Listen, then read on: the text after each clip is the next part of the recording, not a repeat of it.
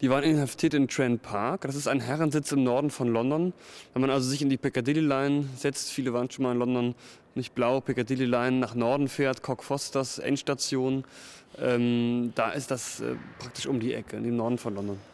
Und da sitzen die relativ behaglich, nicht? Also auf einem Herrensitz ja. mit Park. Ja, ja, nicht? Und sie sind nicht davon abzuhalten, zu sprechen untereinander. Nein, nicht. Der Mensch hat ein natürliches Redebedürfnis, gerade nach Extremsituationen. Ein Schock, ja. Also eben Schock. noch sind sie also hochrangige deutsche Offiziere. Jetzt sind sie plötzlich wie in einem Nichts. Niemandsland. Nichts sind ja. sie dann, nicht? Die militärische Karriere beendet, die Hoffnung auf Beförderung, auf Ruhm, auf die Rückkehr nach Deutschland als, als Triumphator, das ist beendet. Diese Menschen müssen sich also mit der neuen Situation arrangieren und sie denken auch nach über das System, den Krieg, ihr Leben, die Zukunft, was kommen wird. Man muss sich ja vorstellen, wie schnell das geht. 1940 zieht, zieht man also wie Gott in Frankreich ein. Nicht? Ja? 41 der Schock des Russlandfeldzugs ja, äh, im Winter ja, und 42 jetzt schon gefangen bei genau. Tunis. Genau. Oder wann ist das? 43, 43 bei 43. Tunis. Nicht? Also das sind äh, Hoffnungen, die, die zerstört werden von diesen Menschen. Sie sind also herausgerissen aus ihrer Situation in der Wehrmacht, ihrem sozialen Gefüge und sind noch nicht wieder angekommen in der Bundesrepublik. Sie sind also in einer Interimssituation, eine einmalige Situation in ihrem Leben. Und in dieser Interimssituation waren die Gedanken freier als zuvor und freier als danach. Und deswegen ist das für uns. verhören die jetzt routinemäßig, erfahren da nicht sehr viel. Ja? Genau. Was, was darf ein Generalstäbler und ein General aussagen? Ja, seine, seine Personalnummer, äh, Dienstgrad und so weiter. Und das Interessante ist, dass die Briten diese Leute erst in ein Verhörlager stecken, das in der Nähe ist, sie routinemäßig befragen und danach schicken sie sie nach Strand Park. Also sie konfrontieren sie ganz bewusst mit dem Versuch, Informationen zu gewinnen und schicken sie dann in ein Lager, von dem die Deutschen annehmen, das ist mein Verwahrungsort für die nächsten Jahre. Und damit rechnen sie nicht damit, dass hier versteckte Mikrofone untergebracht sind und ihre ganzen Gespräche aufgezeichnet werden. Sorgfältig, das erfahren sie auch nicht, das erahnen sie auch nicht. Das erfahren sie nicht. Ich meine, wir können das natürlich nicht von jedem Einzelnen sagen. Es waren 84 Generäle in Trent Park. Von den Leuten, von denen wir es wissen, wo wir Tagebücher haben, können wir sagen, sie haben es nicht geahnt. Es gibt also in den Protokollen Menschen, die kaum auftauchen, weil sich die eher mit Bridge-Spielen, Faustball-Spielen oder mit der Malerei zum Beispiel beschäftigt haben. Oder sie haben Cello gespielt im, im, im Quartett des Lagers. Aber andere haben sehr viel gesprochen, sie hatten ein Mitteilungsbedürfnis und die Briten haben dieses Mitteilungsbedürfnis künstlich angefacht. Etwa dadurch, dass sie Vater und Sohn zusammengebracht haben. In einem Fall gibt es das von dem General Eberbach. Eberbach. General Eberbach, der war ein Panzergeneral ähm, in der Normandie zum Schluss und hatte einen Sohn, hat drei Söhne und ein, sein ältester Sohn war U-Boot-Kommandant. Ähm, ist im August 44 in Gefangenschaft gekommen und die Briten, schlau wie sie waren, haben diesen Sohn zu ihrem Vater gebracht, seinem Vater gebracht und dann haben die sich natürlich intensiv unterhalten. Die Briten haben auch Ausflüge mit den Leuten gemacht, nach Eton zum Beispiel, ähm, damit diese Leute über die Ausflüge reden, anfangen zu reden und damit auch auf militärische Dinge kommen. Eine andere Methode war zum Beispiel, der General Cruvel war im August 42 schon in dem Lager und war zunächst sehr wenig mitteilungs, äh, mitteilsam.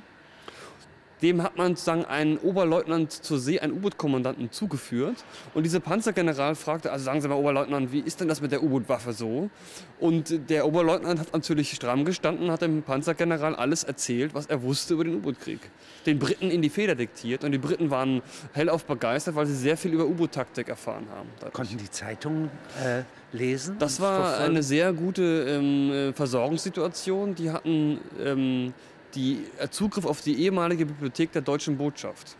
Und sie konnten also alle Bücher von Mein Kampf bis äh, Rauschnix von Weimar bis Hitler lesen. Also die konnten den ganzen Tag lesen und sie hatten auch Zeitungen. Sie hatten alle britischen Tageszeitungen, sie hatten auch den Völkischen Beobachter. Und sie hatten sogar die Zeitung des Nationalkomitees Freies Deutschland, die ja in, in, in, in Moskau saßen. Also sie hatten eine ganze Bandbreite und sie konnten auch Radio hören. Und zwar alle Sender. BBC, auf Englisch, BBC in German, das war dann der Propagandasender und sie konnten auch das deutsche Radio hören. Und darüber gab es dann ähm, Gespräche. große Gespräche, Debatten. Der Lagerälteste, der Generaloberst Arnim, wollte zum Beispiel verbieten, dass man BBC in German hört, weil er das als Propagandasender bezeichnet hat. Und es gab große Diskussionen darüber, darf man das, darf ein deutscher General einen britischen Sender hören oder nicht. Und Arnim hat sich nicht anders zu helfen gewusst, dass er das Radio bewacht hat. Er hat sich vor das Radio gesetzt, um zu verhindern, dass eigentlich umgestellt wird. Und hat damit natürlich völlig jede Autorität verloren, wenn man sagt, wenn sich ein gestandener Generaloberst nicht anders Wie zu ein helfen Wächter weiß, davor wie ein. Wächter sich vor das Radio setzt. Nicht? Und die Briten haben auch Zeitungen gefälscht. Sie haben also die Times genommen und die Headline gefälscht. Wenn sie etwa, die Russen kommen nach Ostpreußen, dann haben sie Artikel kolportiert, dass die Russen ähm, alle Offiziere umbringen und so weiter, damit die Soldaten reden. Und das war sehr effektiv. Also man hat immer wieder die Gespräche angeregt. Jetzt haben wir den 20. Juli. Äh, Die Nachricht vom 20. Juli, den Attentat auf Hitler, kommt in dieses Lager. Ja. Ja. Sofort fangen die an, am 21. Ja. darüber zu reden. Ja. Denn die haben ja Personalkenntnisse. Ja. Das ist das Interessante, dass in diesem Lager der ehemalige Kommandeur von Stauffenberg war, der General Bruch, Kommandeur der 10. Panzerdivision in Tunesien, der mit Stauffenberg lange Gespräche geführt hat über den Widerstand. Auch andere Leute kennen, der General Thoma kennt Stauffenberg auch. Und nun reden die. Und die haben ja nur wenige Informationen. Attentat auf Hitler in der Wolfschanze, Hitler lebt. Und jetzt ist die Reaktion zu sagen, also dieser Stauffenberg, ein fabelhafter Mann, das kann doch irgendwie nicht sein. Äh, Wenn der ein Attentat Ja. begeht, ja, dann gelingt es dann auch. gelingt das. Der ist so zuverlässig, ähm, also das, das geht nicht. Das muss äh, von dem NS-System getürkt sein. Man kommt nach wenigen Tagen zur Überzeugung, das äh, wurde inszeniert, abgestimmt auf den Besuch von Mussolini, der ja am Nachmittag des 20. Juli Hitler besucht, Hitler empfängt. In der Wochenschau sieht man das. Und das ist eine, eine, eine Maßnahme, damit das NS-System die Kriegsgegner und die Regimegegner liquidieren kann.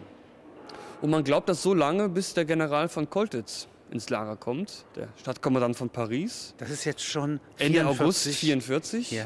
Und der Koltitz ist sehr genau informiert, was damals passiert ist. Und der kann den Lagerinsassen und damit auch den Briten genau mitteilen, was am 20. Juli passiert ist, dass es keine Inszenierung war. Denn der 20. Juli ist ja in Paris quasi gelungen. Quasi gelungen. Nicht? Dort hat man die gesamte SS, den gesamten SD eingebuchtet.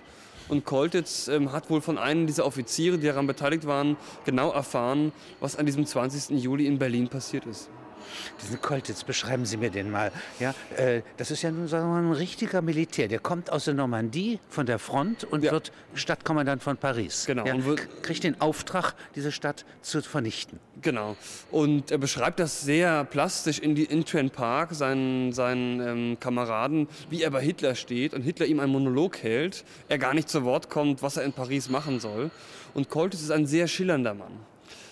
Cholerisch, sehr eitel, sehr um seine Wichtigkeit und seine Darstellung und seine Person bedacht, sehr grob in der Sprache. Also wenn man die, diese Protokolle liest, da geht es nicht unbedingt immer sehr fein in der Sprache zu.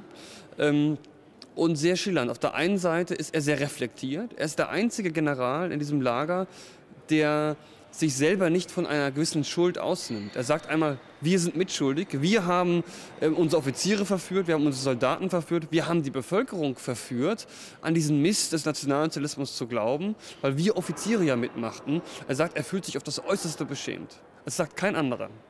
Auf der anderen Seite ist er jemand, der also ähm, ähm, andere Leute bedroht und sagt, also über sie sind schon Nachrichten, Geheimnachrichten nach Deutschland unterwegs. Ähm, also es ist ein sehr schillernder Mann, den die anderen Leute nicht mögen, weil er, sagen wir mal, Plebejisches. ja, plebejisch ist und weil er sich so ein bisschen als Hein Wichtig aufspielt und äh, er wird abgelehnt im Lager. Wer wird respektiert? Welcher Typ?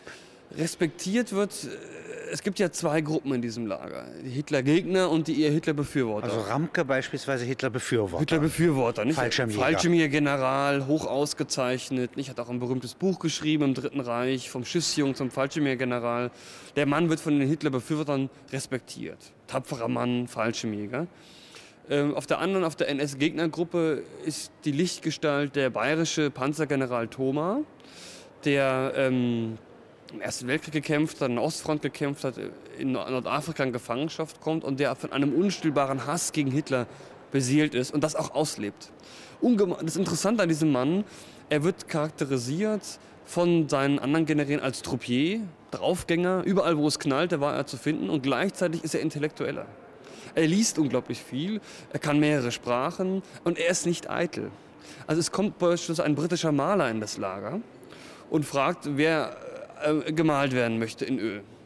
Daraufhin eine Diskussion, darf ein deutscher General sich von einem britischen Maler malen lassen?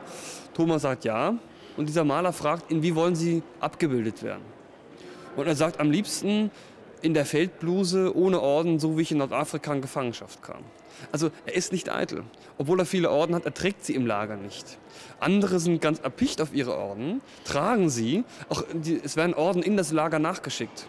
Also noch in der Gefangenschaft werden Leute befördert, bekommen Orden. Und das ist für viele das Wichtigste, was es gibt. Einer schreibt etwa 43 an seine Angehörigen, jetzt wo ich das Ritterkreuz bekommen habe, kann ich meiner Familie wieder in die Augen sehen. Wenn Sie mir jetzt mal diesen Generalstyp äh, beschreiben, ist ja ein Beamtentyp. Ja, sind Karrierebeamte. Karrierebeamte, ja. Und sie sind ranggleich beispielsweise mit einem äh, ein Oberst, mit einem Oberstudiendirektor, Genau. ja, äh, ein Generalmajor mit einem Schulrat. Genau. Also es ist ein sehr hierarchisches äh, System. Aber interessant ist, dass in diesem Lager diese Rangunterschiede abnehmen mit der Zeit. Das spielt weniger eine Rolle, sondern es kommt der Charakter heraus. Die Charakterpersönlichkeit. Es ist also nicht so, dass der Ranghöchste das Lagerleben dominiert, der Generaloberst von Arnim, sondern dass es Charakterleute äh, sind, die das Lager dominieren. Etwa dieser General Thoma. Gebildet, gleichzeitig ein Kämpfer. Ist wichtig natürlich für die Militärs, Kämpfer. Nicht? Das, man darf nicht äh, Gelegenheit, übrigens von Ihnen jetzt betrachtet, Kriegsverbrechen zu begehen. Genau. Er hatte Glück. Er hatte Glück, aber auch in, bei Thoma ist es so, dass in seiner Division in der Ostfront Kommissare erschossen worden sind. Er negiert das in den Gesprächen, wir können es aber nachweisen in den Quellen. Einen Fall gibt es, da ist von Brest die Rede, Ja. 1944. Ja. Ein General rühmt sich, Ja. die Stadt abgebrannt zu haben. So wie Magdeburg abbrannte. Genau, das ist äh, der General Ramke, der war Festungskommandant von Brest. Und Brest wurde im August und September 1944 äh, von den Amerikanern angegriffen, die Deutschen verteidigten das. Äh, die Stadt war total zerstört. Und es gibt ein interessantes Gespräch zwischen ihm und dem General Koltitz. Und Ramke sagt, also ich habe Brest völlig niedergebrannt.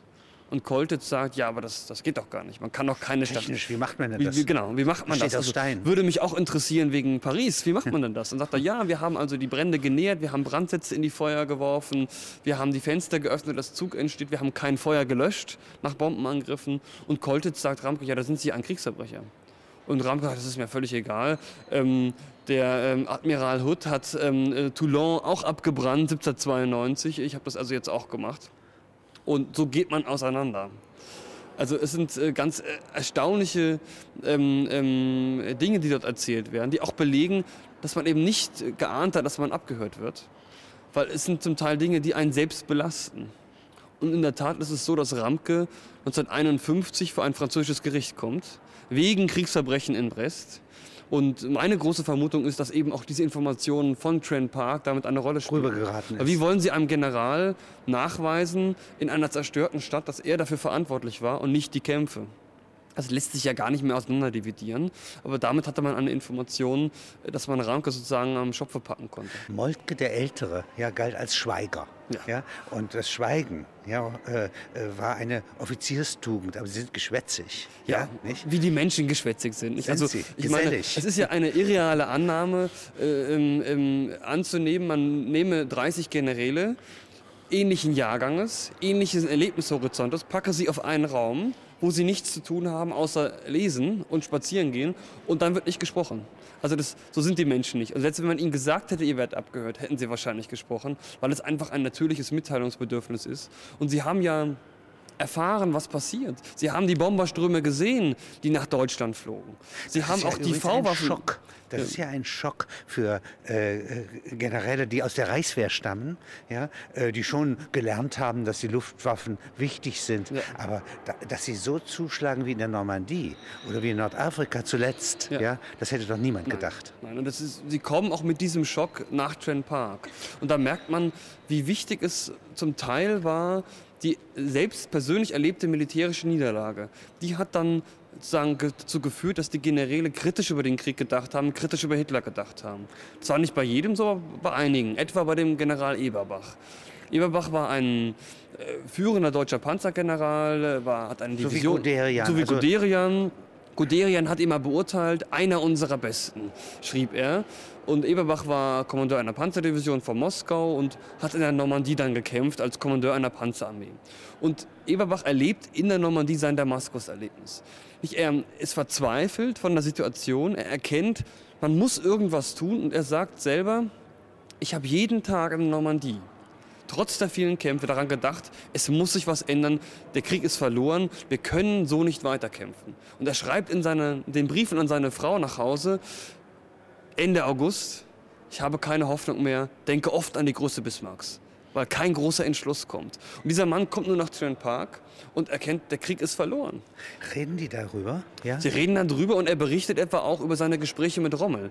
Eberbach war derjenige, der Rommel, der ja schwer verwundet wird, im Juli 44 als letzten gesehen hat. Rommel fährt zu ihm, steigt in sein Auto und wenige Stunden später wird er also durch einen Tiefflieger angegriffen und verwundet. Und Eberbach berichtet also als Kronzeuge, wenn Sie so wollen, von diesem Gespräch im September 44, wenige Wochen später, und sagt, Rommel hat zu mir gesagt, der Führer muss umgelegt werden. Der Führer muss umgelegt werden. Also in diesem Licht, in diesem Blick dieses Gespräches war Rommel offenbar doch stärker in den Widerstand involviert und war offenbar doch auch bereit, dass Hitler umgebracht werden müsse, als wir das bisher annehmen konnten ist ja ein erschütterndes Geschehen, wenn dann der Burgdorf, ja, ja. Äh, äh also der Personal, dann, äh, Personalchef, der Nachfolger von Schwund, äh. Äh, sich zu ihm ins Auto setzt, Gift ihm gibt ja. und damit löst er seine Familie aus. Eigentlich genau. wie in Rom, ja, also genau. wenn man sich selbst umbringt, rettet genau. man sein Vermögen und die Familie genau. und dann diese scheinheilige Beerdigung in Ulm. In Ulm, ja? genau. Und im Übrigen gibt es einen weiteren Mann, der im Widerstand verwickelt war. Es gibt einen General, der ausgetauscht wird, der aus Trent Park zurückkommt nach Deutschland, weil er Asthma hat, der General Kramer. Und der General Kramer versucht zu Hitler zu kommen, versucht Hitler zu überzeugen, der Krieg ist verloren. Er kündigt das auch an in Trent Park. Ich werde mit den Leuten reden. Er dringt nicht vor. Er spricht auch mit Rommel. Und er ist am 20. Juli 1944, wohnt er in Krampnitz bei Berlin und ist dafür verantwortlich, dass die Truppen zur Siegessäule marschieren und Teile von Berlin besetzen. Und er macht das, kommt in Gestapohaft, kommt in das Gestapo-Gefängnis, wird verhört. Man kann ihm nichts nachweisen. Er ist dann bis April 1945 in Gestapo ehrenhaft. Es steht also ein Gestapo-Beamter vor seiner Tür. Seine Tochter berichtet es noch, ähm, die lebt noch und kann dann fliehen, als die Russen kommen und die Gestapo das Weite sucht. Also ein ganz interessanter Fall. Weiß man eigentlich etwas, was äh, hier für Überlegungen sind, hier bei diesen Gefangenen, die ja. abgehört werden, aber auch im sonstigen Offizierskorps, wie man einen solchen Krieg beendet? 44 glaubt doch keiner mehr an irgendeinen Endsieg. Also keiner kann man nicht sagen. Man sieht wirklich, wie in der Normandie Sommer, Herbst 44 die Moral bricht und alle sagen, der Krieg ist verloren. Aber dann kommt eben nicht das Kriegsende, was viele erwarten. Der alliierte Vormarsch wird gestoppt, im Westen wie im Osten. Und dann kommt die Ardennenoffensive und alle glauben, jetzt schaffen wir es nochmal. Antwerpen. Jetzt Antwerpen. Wir erobern Antwerpen und wir schlagen die, die feindliche Koalition zerbricht. Das ist die Hoffnung. Nicht? Also diese, dieses Sinnbild des, wie Friedrich der Große, das Mirakel des Hauses Brandenburg, das haben die Leute vor Augen. Zumindest eine Gruppe, die sozusagen eher in Richtung Hitler tendiert. Die anderen sagen ohnehin, der Krieg ist verloren, wir müssen das beenden. Und dann beginnt eine Diskussion, wie können wir den Krieg beenden?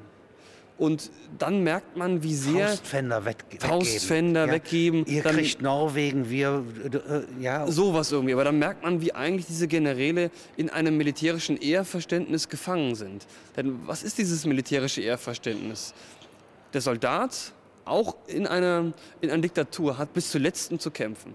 Wenn er auch die wenn der Staat sagen, die Ehre und die Moral verliert, der Einzelne kann in einer solchen Diktatur nur sagen, aufrichten, Ganges ähm, äh, gehen, seine Moral behalten, seinen Anstand behalten, wenn er selber als Soldat tapfer kämpft, das heißt bis zum letzten kämpfen. Das ist ja die Folie. 78, 71 schon bei den Griechen gegen die Perser, sie haben bis zum letzten äh, gekämpft. Und das erklärt auch, warum diese Generäle weitergemacht haben. Die diskutieren und sagen, ja, was glauben Sie denn? Sollen wir sagen, die Amerikaner greifen an und wir schießen nicht? Das kann man doch nicht machen. Das, das geht doch gar nicht. Es sind also spezielle ähm, Dinge vonnöten. Und das erkennen übrigens die Generäle aus Trent Park relativ früh. Es gibt einen, den stellvertretenden Lagerkommandanten der Deutschen, einen General Bassange, der sagt sehr früh, der Krieg ist verloren und wir müssen irgendwas tun. Und er stellt einen großen Plan auf, ein unpolitisches Ordnungskomitee zu gründen, das also mit Flugblättern die Wehrmachtoffiziere und Generäle überreden soll, zurückzugehen nach Deutschland, die Nazis zu entmachten. Also die Wehrmacht übernimmt die Macht und öffnet dann die Front. Und diesen Plan, ich habe ihn handschriftlich, das Original zu Hause, äh, übergibt er den Briten. Und die Briten sagen, ähm, die Wehrmacht erhalten? Wie sollen die? Es ist eines Das unserer Letzte, Ziele ist, tun. ist, den preußischen Militarismus zu zerschlagen. Und wir werden niemals auf die Wehrmacht bauen. Was sie wollen, ist, dass die Wehrmachtgeneräle in Gefangenschaft sich vor ein Mikrofon setzen und Propaganda machen. Und nun ist es interessant, dass es das niemand macht. Auch nicht Bassange, der keine Frau hat, eine alte Mutter von 80 Jahren, der hätten die Nazis wohl nichts getan, aber er macht es nicht. Auch General Thoma, der gar keine Angehörigen hat, macht es nicht. Reine Propagandisten wollen sie nicht sein, sondern sie wollen einen Plan haben, ein politisches Angebot. Und das geben ihnen die Briten nicht. Jetzt nehmen wir mal etwas ganz Hypothetisches. Also das ist der historische Konjunktiv. Ja. Das kann ich Sie auch What nicht richtig, happens if, ja. Das kann ich, ja. Das, ich kann ich Sie als Historiker Ja. nicht fragen, aber als einen historisch Erfahrenen. Ja, Ähm, Stauffenberg kommt ja aus dem Georgerkreis. Ja.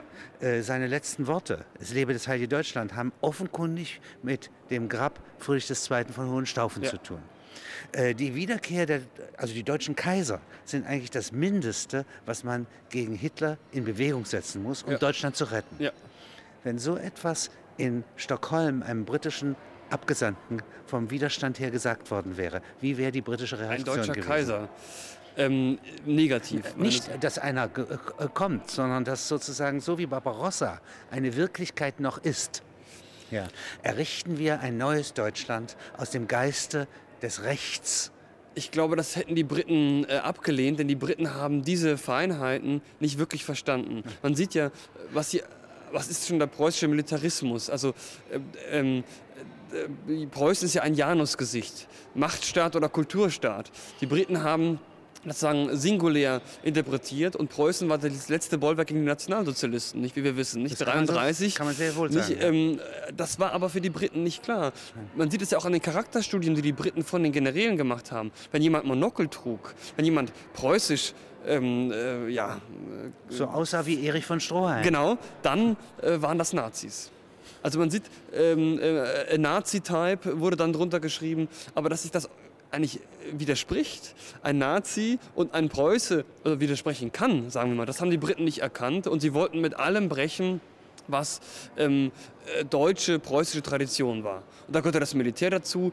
Der, Kaiser war ja, oder das Kaisertum, das Deutsche war ja negativ besetzt. Und wurde verwechselt mit mittelalterlichen Kaisern, Genau. die ja mit dem Kaisertum von Wilhelm II. nichts gar zu tun. nichts zu tun Gar nichts zu tun, aber das war sozusagen eine Soße und da waren die Briten äh, nicht bereit, darauf einzugehen. Und sie wollten natürlich auch vor dem Hintergrund des Ersten Weltkrieges jetzt die totale Niederlage und den totalen Neuanfang und sie wollten wirklich demokratische Elemente sozusagen jetzt fördern und nach oben bringen. Und interessanterweise ist ja keiner von den Trent Park-Leuten, obwohl sie zum Teil ja eben sehr weit gedacht haben, von den Briten zu irgendeiner Besatzungsaufgabe herangezogen worden. Das wollten die Leute. Es gab eine interne Studiengruppe, die sich gebildet hat und Zukunftspläne gemacht hat über Deutschland. Die Briten haben davon die Finger gelassen, haben die nicht herangezogen.